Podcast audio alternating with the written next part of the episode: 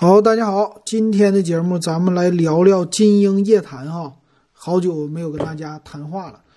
那以后金鹰夜谈的节目呢，咱们招商，受到老罗带货的影响，咱也招商哈。这个节目以后片头广告的位置留给大家，三分钟广告现在起拍啊，一百块钱啊，从一百块钱开始。呃，如果想做片头广告的，可以给我留言。我的微信 w e b 幺五三啊，可以加我哈。然后做片头广告送入群，免费入群。为啥做这个呢？这个是一个是说现在带货真流行哈，但咱现在没带货。但是呢，呃，《经营夜谈》这节目还是挺受欢迎的，每期的播放啊，七七八八加起来也有一万多、两万这样的了啊。所以给你做个小广告还是可以的哈。啊咱也是老金，这个在今年什么都涨价的情况下，我也增个收啊，就是补贴一下饭钱、饭费哈，一年四次嘛，啊，一个月四次哈，一年四次不够。行，那今天呢，咱来说一说比较坑的事儿啊。今天这个事儿呢，咱们不回答听友的问题了。呃，如果你有问题哈，你可以随时给我留言，因为呢，我现在的在微信里啊。基本上都是能给你马上回复的，呃，不能说特别及时，但是当天基本上都没问题啊。甚至我如果说马上看到，我就会马上回复。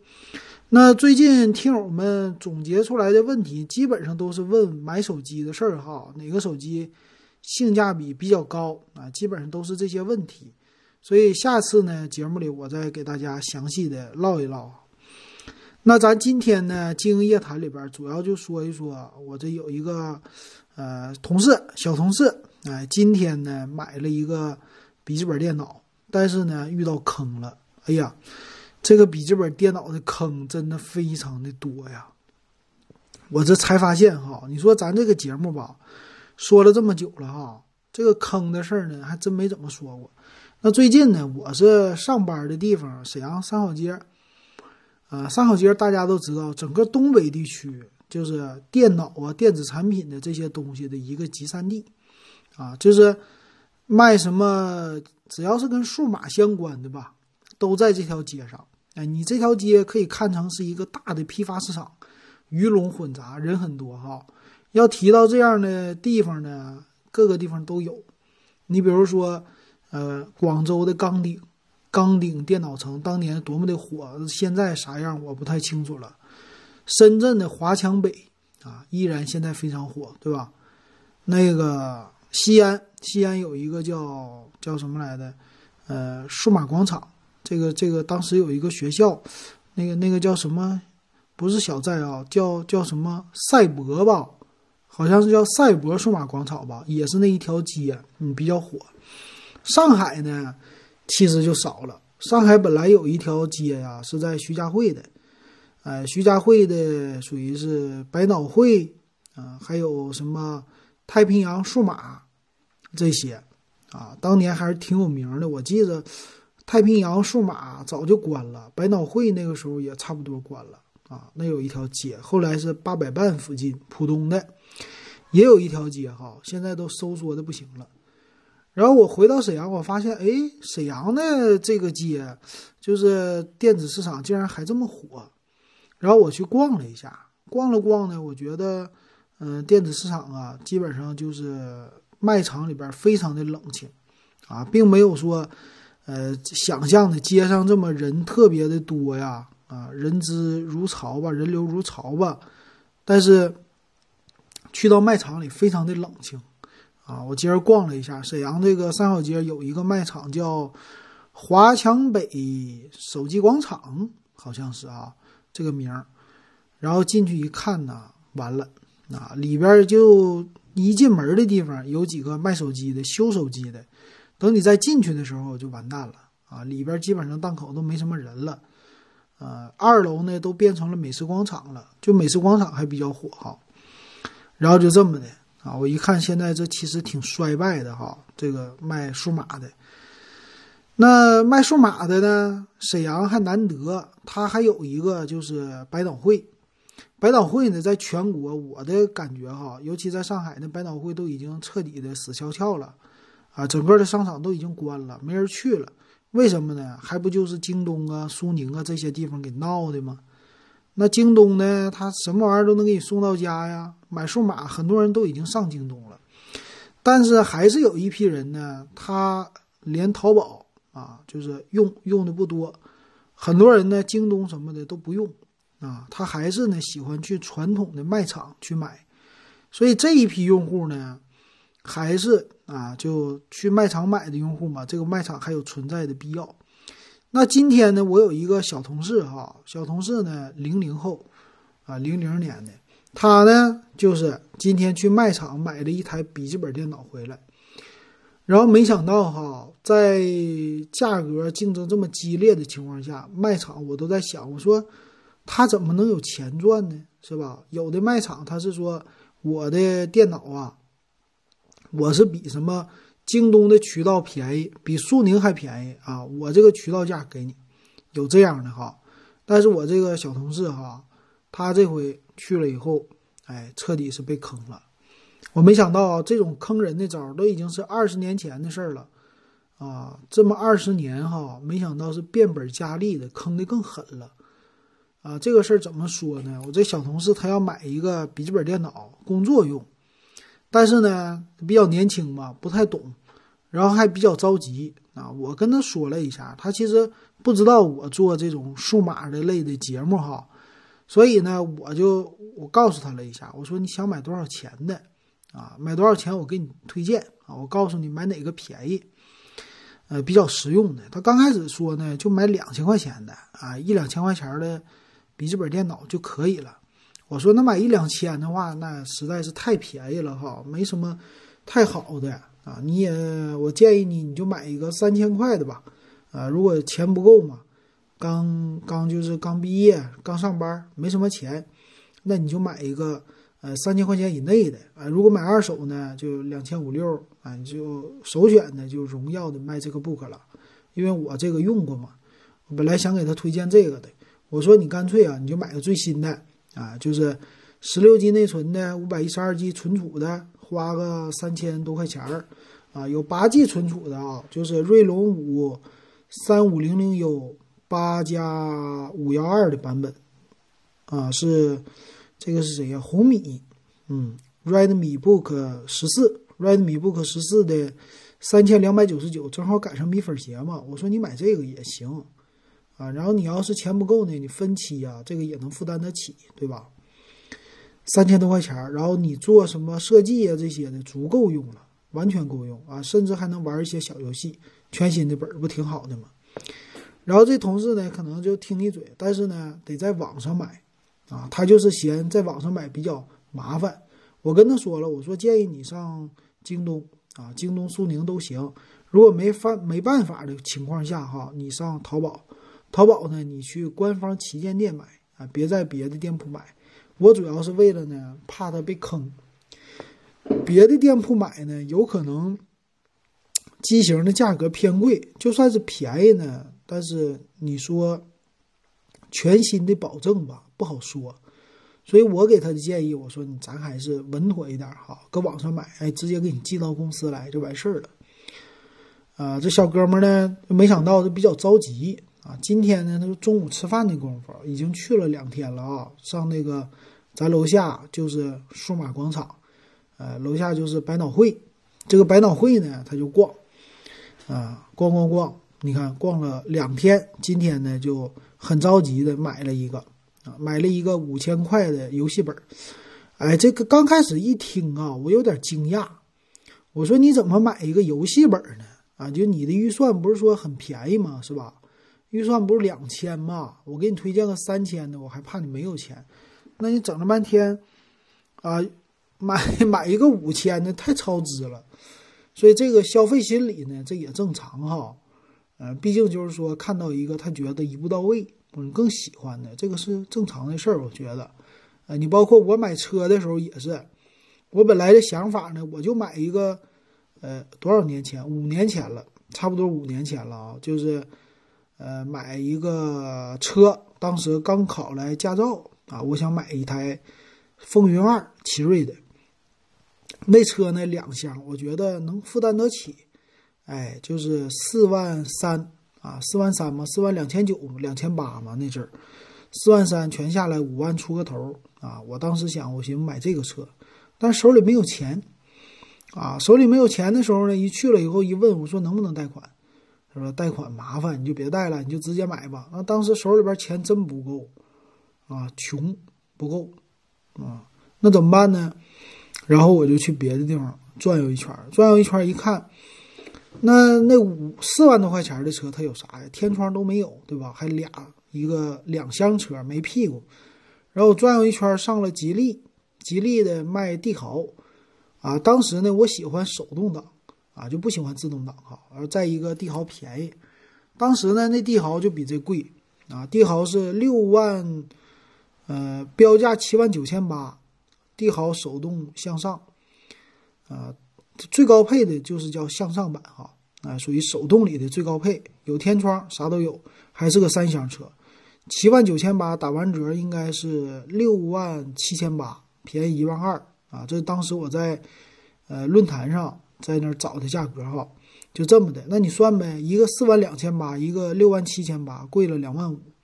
但是呢，奇瑞有两年免息分期，我当时就觉得这个挺划算。我就买了奇瑞了，所以这个就是一个正常的消费心理啊。当你是一个小白的时候，你的需求不明确的时候，你就可能呢多花钱啊，买一个更高的你觉得更好的一个产品。但事实证明呢，其实你代步用啊，那个风云二就够了啊。这奇瑞呢，虽然说也是挺大的，有天窗什么的这些豪华的配置哈，但实际你代步来说没什么用。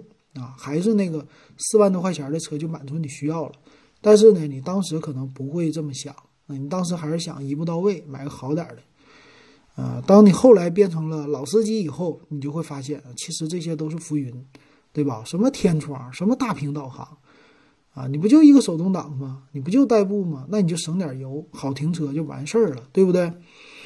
所以反过来呢，买笔记本电脑对于我们这些就听节目的也好哈，咱们的群友也好，都已经是老油条了，啊，就买笔记本电脑买的多了以后，他明确需要我要的就是多少钱的一个本子就完事儿了，包括手机也是这样。但是呢，咱这位小同事他呢，这第一个笔记本电脑啊，第一次自己这么买。所以他呢，就是本来一个需要就两三千块钱可以应付的，嗯，做设计的，他呢就想选一个游戏本。但这个本儿呢，你看我跟你说哈，那就好玩了。他一共呢，今天中午花了五千块钱买了一台游戏本。我当时听到非常惊讶。首先我惊讶的是，你为什么花这么多的钱买一个游戏本啊？那这个刚才解释过了，为了一一步到位。那我说。你买这本子是什么呢？他说戴尔的啊，戴尔的叫几几七七呀。我一听，啊，你可能花五千，那买的和我一样呗，就戴尔的 G 七呗，G 七的这个系列。我说那也行，五千块也不贵，是吧？你可能买的是 i 五的，稍微便宜点的。我第一感觉就是他买了一台 G 七，然后屏幕可能是百分之四十五色域的，要不然五千块买不到啊。啊，说是。呃，什么五千六？跟人讲完价五千，还省了六百块钱，啊，这个话术听的我都觉得挺不错的啊，就是挺会买的哈。虽然说买的贵点但是啊，游戏本挺好用的。但是呢，他给我看了一下他的小票啊，就是别人给开的一个收据啊，啊，他说那个给他装电脑的啊，给装系统的，呃，一会儿就打电话让他去取。啊，反正楼上楼下嘛，就这么的。他给我看了这个小片我就刚开始有点觉得不对劲儿。不对劲儿是什么地方呢？他那上面写的 CPU 是 APU，APU，我说那不是 AMD 的东西吗？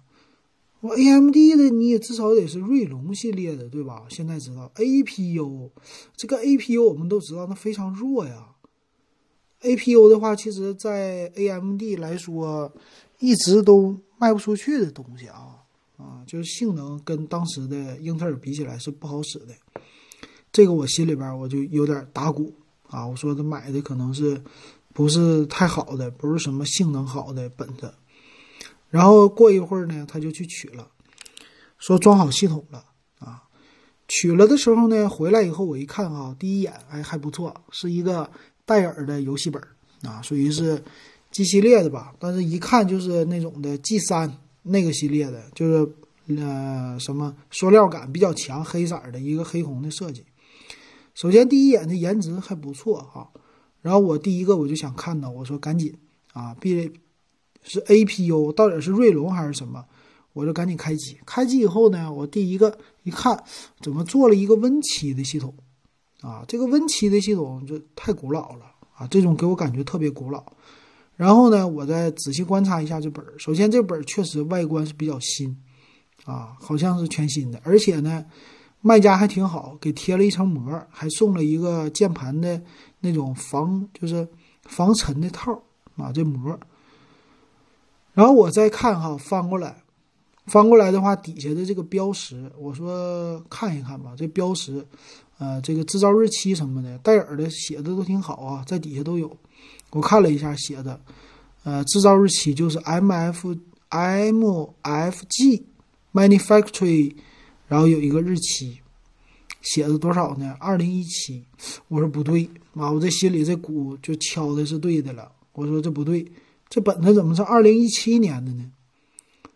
你这本子制造日期是二零一七年的，你这个有问题，对吧？然后呢，它后边有服务编号。我说你等一会儿啊，我说首先你这本子肯定是有问题的，你这个是二零一七年制造的，那到现在的话，咱们说没有三年也有两年半了，那你这个买花五千块钱买了两年半之前的笔记本，这个绝对不太不太对，是吧？我说我给你查查，这个有服务编号，啊，戴尔呢它比较好，就是通过服务编号啊，你就能查到这个本子的它的配置，还有这本子的保修。我一查这服务编号呢，保修到今年啊一月份十二号，就是二零二零年一月份十二号。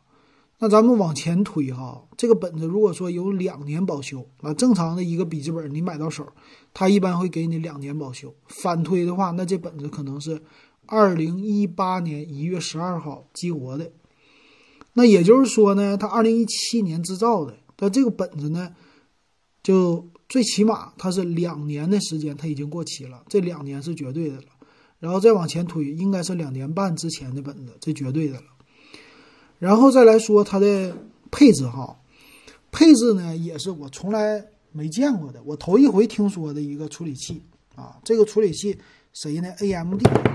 哎呦，把我手机打掉了。AMD 的，AMD 的是什么呢？叫九八三零 P 啊！大家你们有没有听说过这个处理器？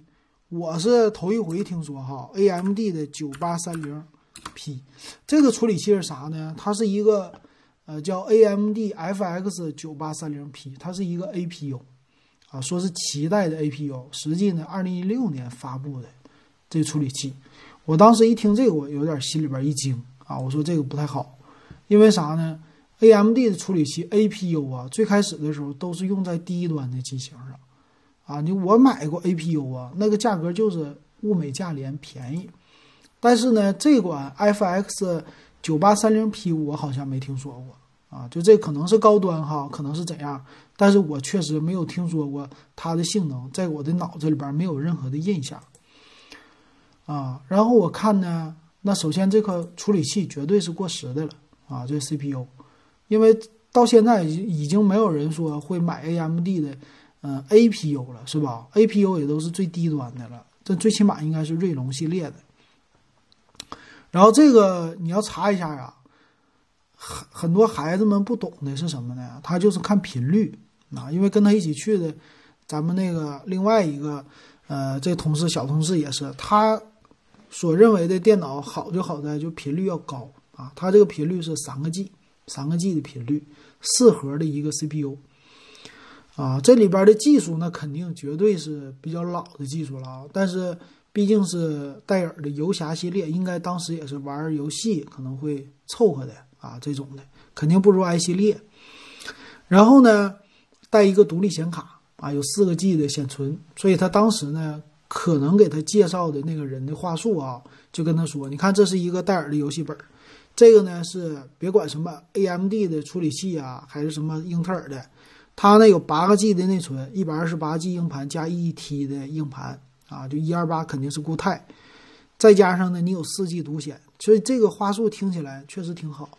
你看四核的一个游戏本啊，八 G 内存，一百二十八 G 加一 T，再加上什么呃四个 G 的独显，这听着卖五千多太正常了，是吧？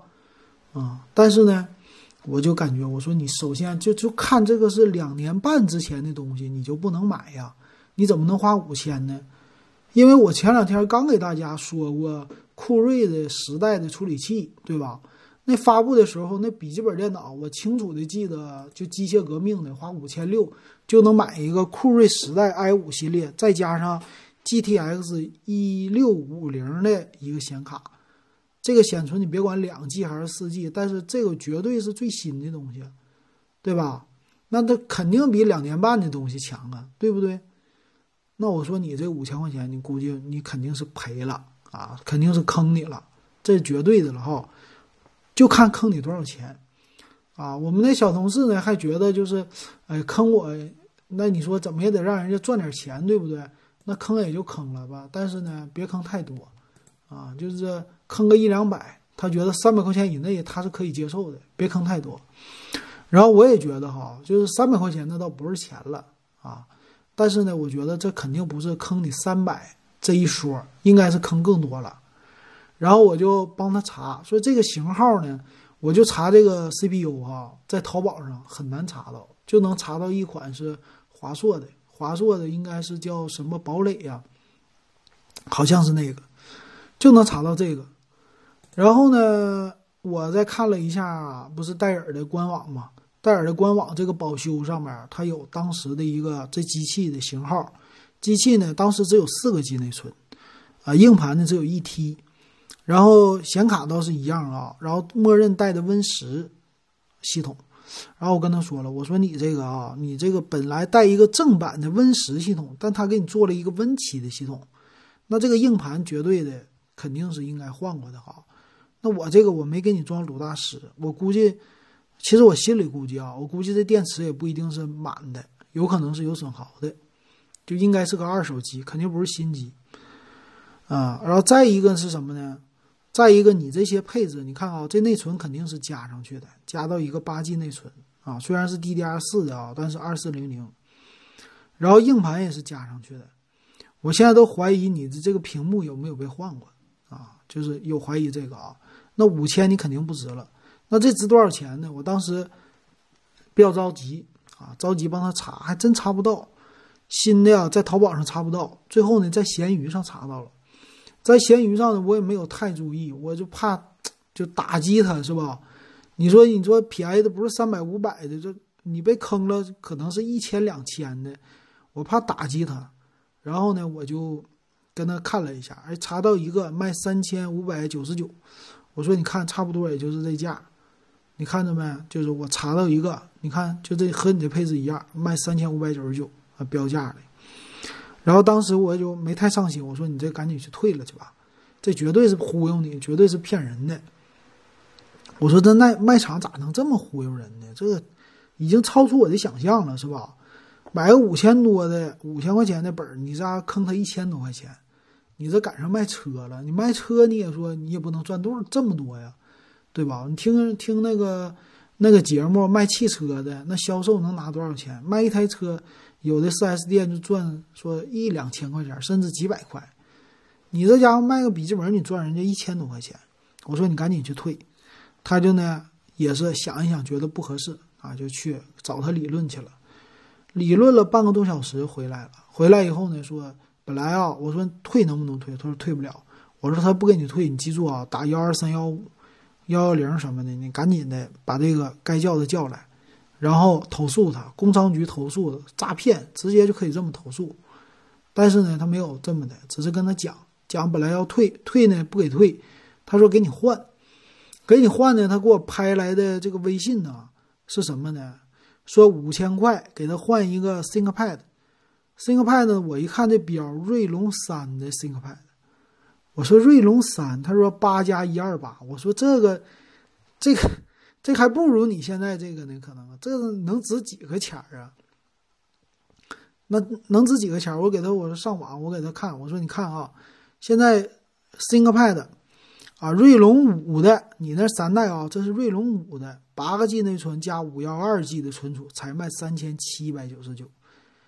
你说你换这个，那你不赔死了吗？你换它干嘛？对吧？我说那实在不行，你就让他给你退，退不了，你跟他让他退你钱，啊，就是讲价，对吧？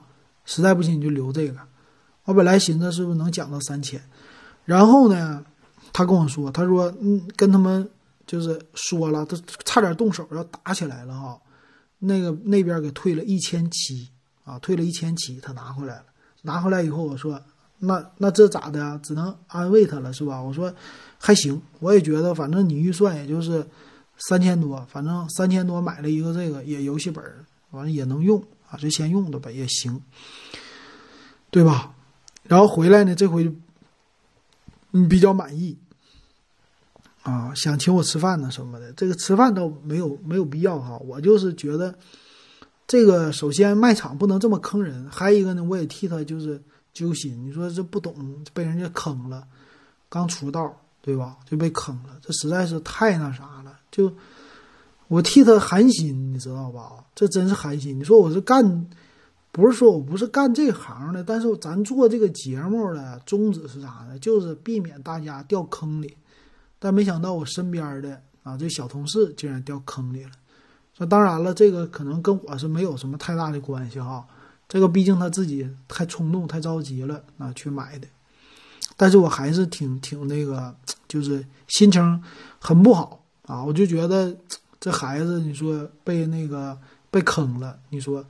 哎呀，我就替他，就觉得叹气啊，就这种的感觉，真是的哈，啊，然后呢，我晚上回来，晚上回来呢，其实下午的那时候，那毕竟上班嘛，上班时间你这个不能跟他细聊，反正能要回来这么多钱已经不错了，反正三千三，我寻思就花钱买个教训嘛。然后晚上回来呢，我又在看，啊，就是在闲鱼上我又搜一搜，我就。咱干这个的必须得把这个 CPU 我给它整明白呀！我到底看看怎么戴尔能出来这样的机型呢？然后我又看哈，我我又看了这个 CPU 啊，然后找找了一下戴尔的那个型号，它当时呢叫戴尔游侠 G 三的五五七六啊，是这么一个编号。你记住啊，戴尔的笔记本很有意思，它后边都是有四位编号的，什么七五七七呀，又是啊几几几几呀这种的。啊，或者是五几几几的，它这个编号就是直接代表了它的一个配置。然后这是五五七六，我特意查了一下，这五五七六，呃，啊也分高低配，好像是，呃，有一个是 A 十的处理器，AMD 的，还有一个就是 FX 的这个处理器。然后我查查了的时候，越查更让我寒心。为什么更让我寒心呢？售价更低啊，这个现在只有二手的。二手的最低我查到了两千块，啊，就这个配置啊，FX 九八三零 P，八个 G 内存，一百二十八 G 加一 T，再加上这独显，然后是，呃，当然外壳肯定是稍微旧一点的，啊，最最便宜的售价不到两千，但是多打多算的话，有的人卖两千五，那已经冒冒尖了，到头了。哎呀，我说这一下子，我说我必须我得录一个节目跟大家说一说了。呃，这个事一个是说我说出来以后宽宽我的心，二一个呢就是让大家一定要提个醒儿。现在这些商家已经没有底线了。当然，咱不能说所有的商家，因为我知道我们节目的听友里边也有是开手机店卖手机的，啊，他们在群里边也在啊。他聊天的时候没有说自己是要这么坑人，对吧？这个良心也过不去。但是呢，在一些卖场里，确实有非常坑人的这些人存在，这个真是的啊！你说他是什么为了赚钱也好，为了活着也好，但这绝对是，呃，属于是不道德的，或者咱说丧良心的这种事儿哈。因为确实卖的一个东西，花这么贵的价钱卖的东西太便宜了，所以就算这哥们儿是三千三到手的这个本子哈，啊，按照最多的算。他值两千五的话，还是被坑了八百，啊，就被退了这么多。那你想想，这个本儿可能在商家手里拿到手，可能也就是，呃，到手一千九、两千块，多说咱取个整两千，竟然他能卖五千，那中间的利有三千块，这是大利呀，是吧？翻了一一番还多呀，啊，这个就是忽悠那些不懂的人。但是呢，还是有这样的人，而且这个是林子大了，什么鸟都有，真是什么样的人都有哈。他就真的不懂，就愿意这么买。然后在那个网上啊，我估计他这个机器应该是那种观展示机啊，或者说是怎么样的。反正这个外壳呢，最起码还算是呃新一点，因为底部它必定还保留了服务标签保留了服务标签也就也就是说这个底壳没有被换。但是呢，网上这个外壳能换，很便宜，这外壳呢几十块就能搞定。所以要想翻新这么一个本子也是非常的容易的。那里边的东西我就没有用鲁大师给他看了。如果用鲁大师再看的话，有可能这些硬盘呢、内存呢都是用廉价的，啊，这种便宜的，那这个成本就更低了。确实低于两千是没有任何问题的，甚至能更低。那屏幕有没有换，这个都不好说，是吧？但就算是这样的话，我觉得这个绝对是没良心的一个事儿啊！这个太缺德了。就算是卖场，你说你。做不下去了哈，你转行业干嘛的？也不能说昧着良心卖这么贵的一个东西给别人是吧？尤其还坑孩子。哎呀，所以这个事儿呢，让我觉得还又一次坚定了什么呢？咱们尽量还是说你要买呀，你上网买啊。你包括现在的这个手机哈，手机咱们的节目已经不是一次两次的说过了，有一些机型就是不值得买，不要被坑。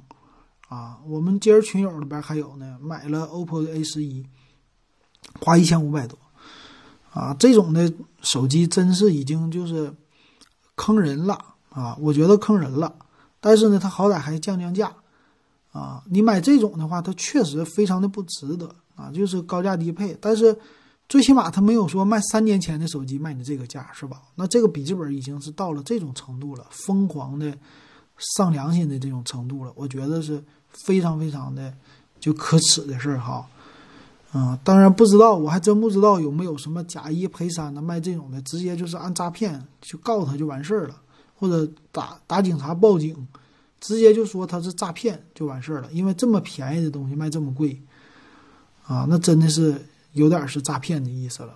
因为这个简直是那种的暴利了，对不对？一个笔记本电脑怎么可能有这么大的暴利呢？要查他的进货的价格，说不定非常低的，卖这么贵，这应该就是，啊，咱们说这工商局直接给他查封才应该对，啊，所以这个就是今天啊，我特别呃要录一个节目要跟大家说的事儿啊，就是一定要注意这种事儿啊，你能在自营的什么官方的这些渠道，比如说天猫也好啊，旗舰店也好，但我。建议还是京东、苏宁这种的，哎，A P P 上自营的品牌你去买，虽然说可能会有一些小瑕疵买到，但确实是保真啊。只要是自营的，对吧？而且呢，换货、退货都非常方便了，那还去卖场干嘛？所以也是未来哈，这种手机的卖场、电脑的卖场，虽然说现在沈阳它有点滞后，但未来肯定是倒闭。没跑了，什么百脑汇将来就是倒闭的，为什么倒闭呢？就是活不下去了，真的是他这个自己的这种事儿搞的也是乱七八糟的，没有他活的渠道，对吧？啊，未来的京东他再下沉，下沉到说已经四五线了，再到农村了，就人人都已经会用了的情况下，OK 了啊，这种店铺真的就没有活头了。我觉得这个是好事儿啊，让这个。事儿啊，来的下沉再猛一些哈，啊，但是呢，现在以后咱们要谨防的就是说什么这些带货的，啊，比如说抖音带货什么带货的微商啊，其实这个也有问题的是吧？但老罗这个带的最起码的名人带的东西还算是强一点的是吧？啊，这以后这种事儿大家都是擦亮眼睛、火眼金睛，一定要看清楚，确实这种东西假的太多了。啊，没想到这么透明的东西还有假的。行，那今天这个金鹰夜谈啊，就给大家啊，分享到这儿，以后再有什么我身边这些事儿我再说哈。那今天咱们就说到这儿。如果喜欢我节目，加我微信 w e b 幺五三，六块钱入咱们电子数码点评的群。好，感谢大家的收听，咱们今天就说到这儿。